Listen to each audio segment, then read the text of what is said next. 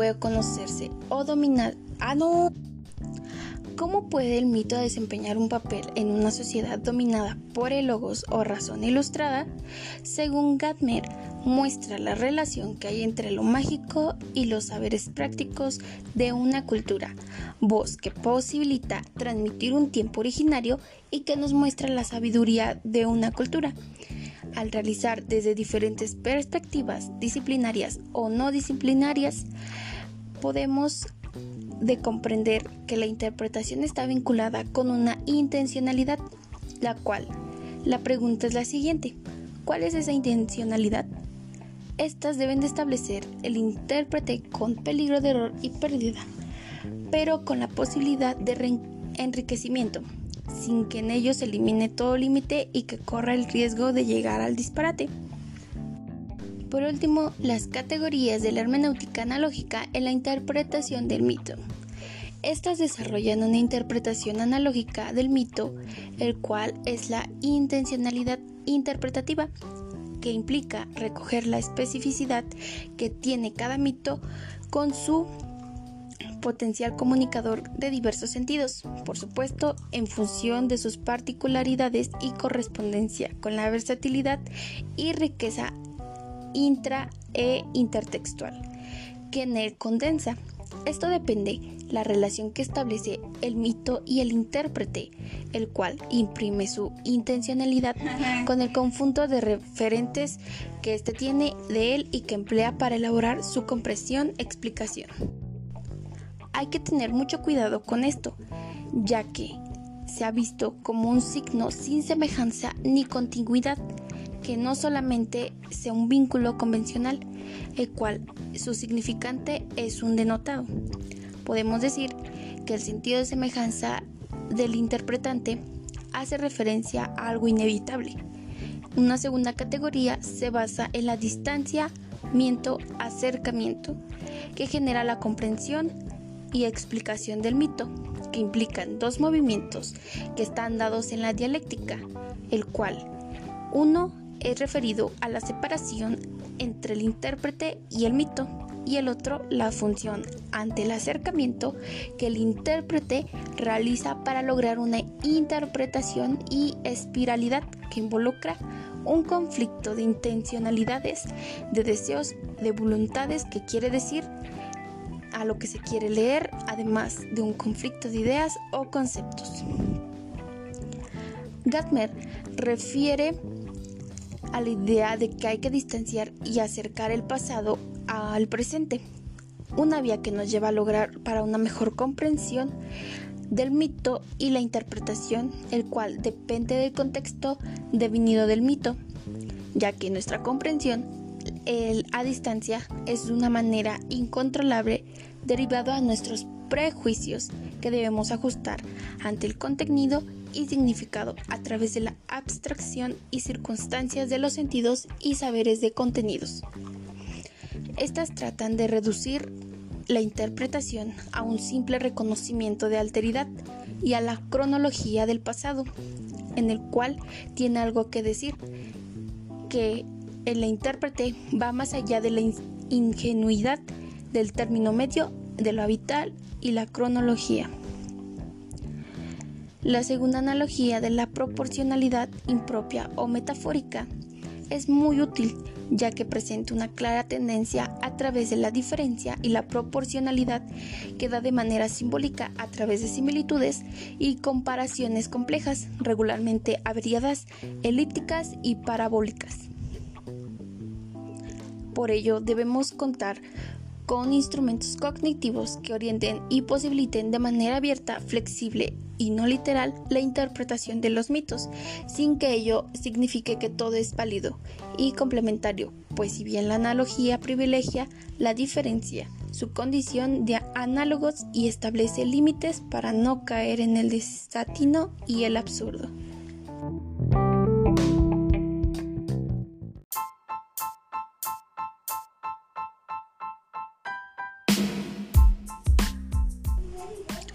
La interpretación de los mitos desde la hermenéutica analógica. La transformación del concepto de mito. Trata de una historia narrada en donde están implícitos saberes y creencias que se expresan empleando eventos, lugares y seres mágicos e imaginarios que hablan de una verdad, voz sabiduría en un tiempo originario saberes y creencias que sobrepasan la estructura lingüística, que a su vez el conocimiento erudito y cientificista recrea lo que en él está expresado de saberes, sentimientos, creencias y alegorías. Ahora bien, ¿qué llevó a que el mito se fuera desacreditando como una expresión de los saberes populares de una cultura? En realidad, el mito es una expresión humana que surge con el logos o razón, dos términos que tienen un origen común para referir el habla, la palabra, el discurso y otras acepciones comunes con ciertos matices. Hay que reconocer que el pensamiento moderno tiene un doble origen. Por su rasgo esencial es ilustración, pues comienza con el ánimo de pensar por uno mismo que hoy impulsa la ciencia. Sin embargo, con la consolidación de ese pensamiento ilustrado, los mitos pasaron a ser opuestos, enfrentados con el logos, a tal grado que su relación resulta irreconciliable, divergente y claramente opuesta a la manera en que éste se explica la naturaleza, las culturas, el mundo y al hombre.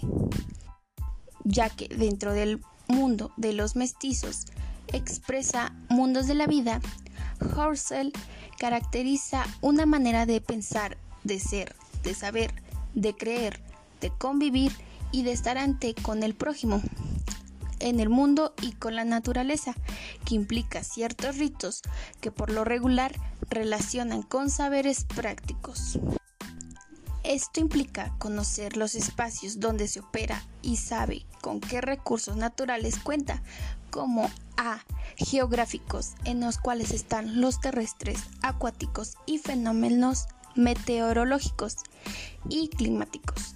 El B. Los físicos, en el cual están los minerales, rocas, suelos, recursos hidráulicos.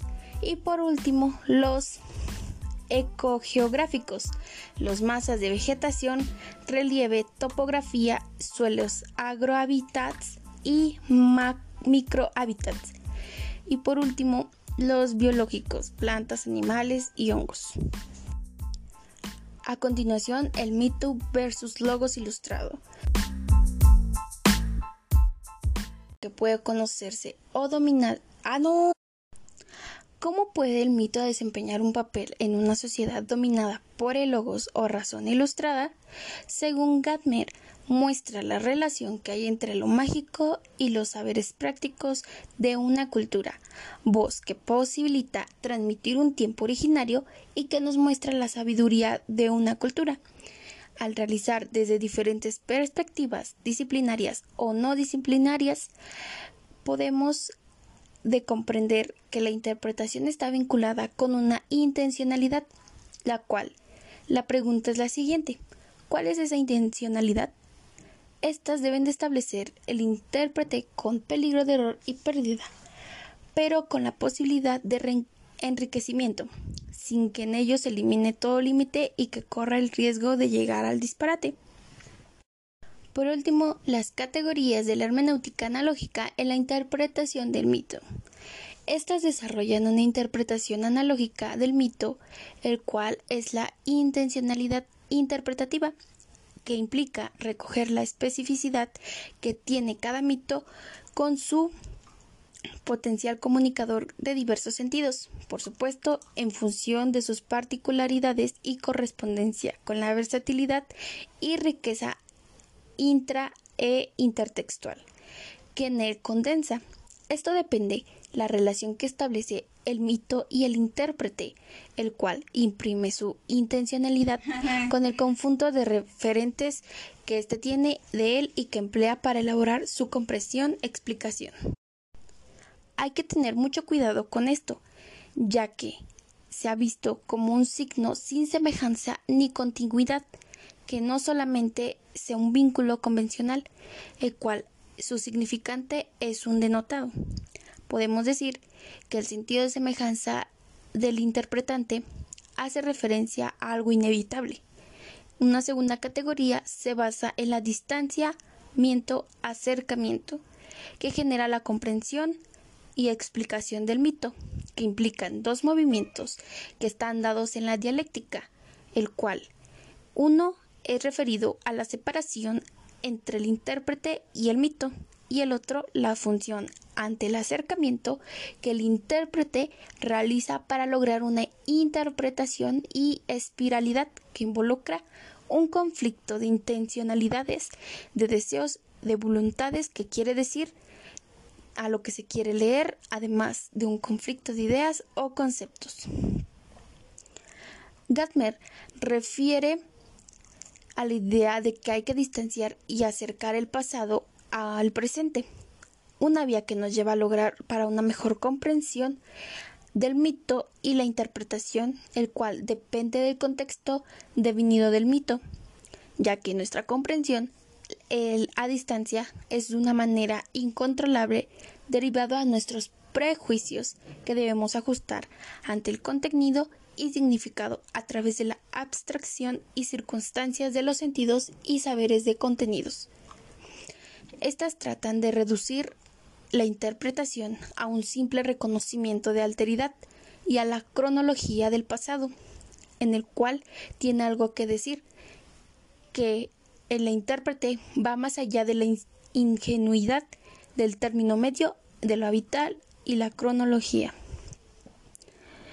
La segunda analogía de la proporcionalidad impropia o metafórica es muy útil ya que presenta una clara tendencia a través de la diferencia y la proporcionalidad que da de manera simbólica a través de similitudes y comparaciones complejas, regularmente abreviadas, elípticas y parabólicas.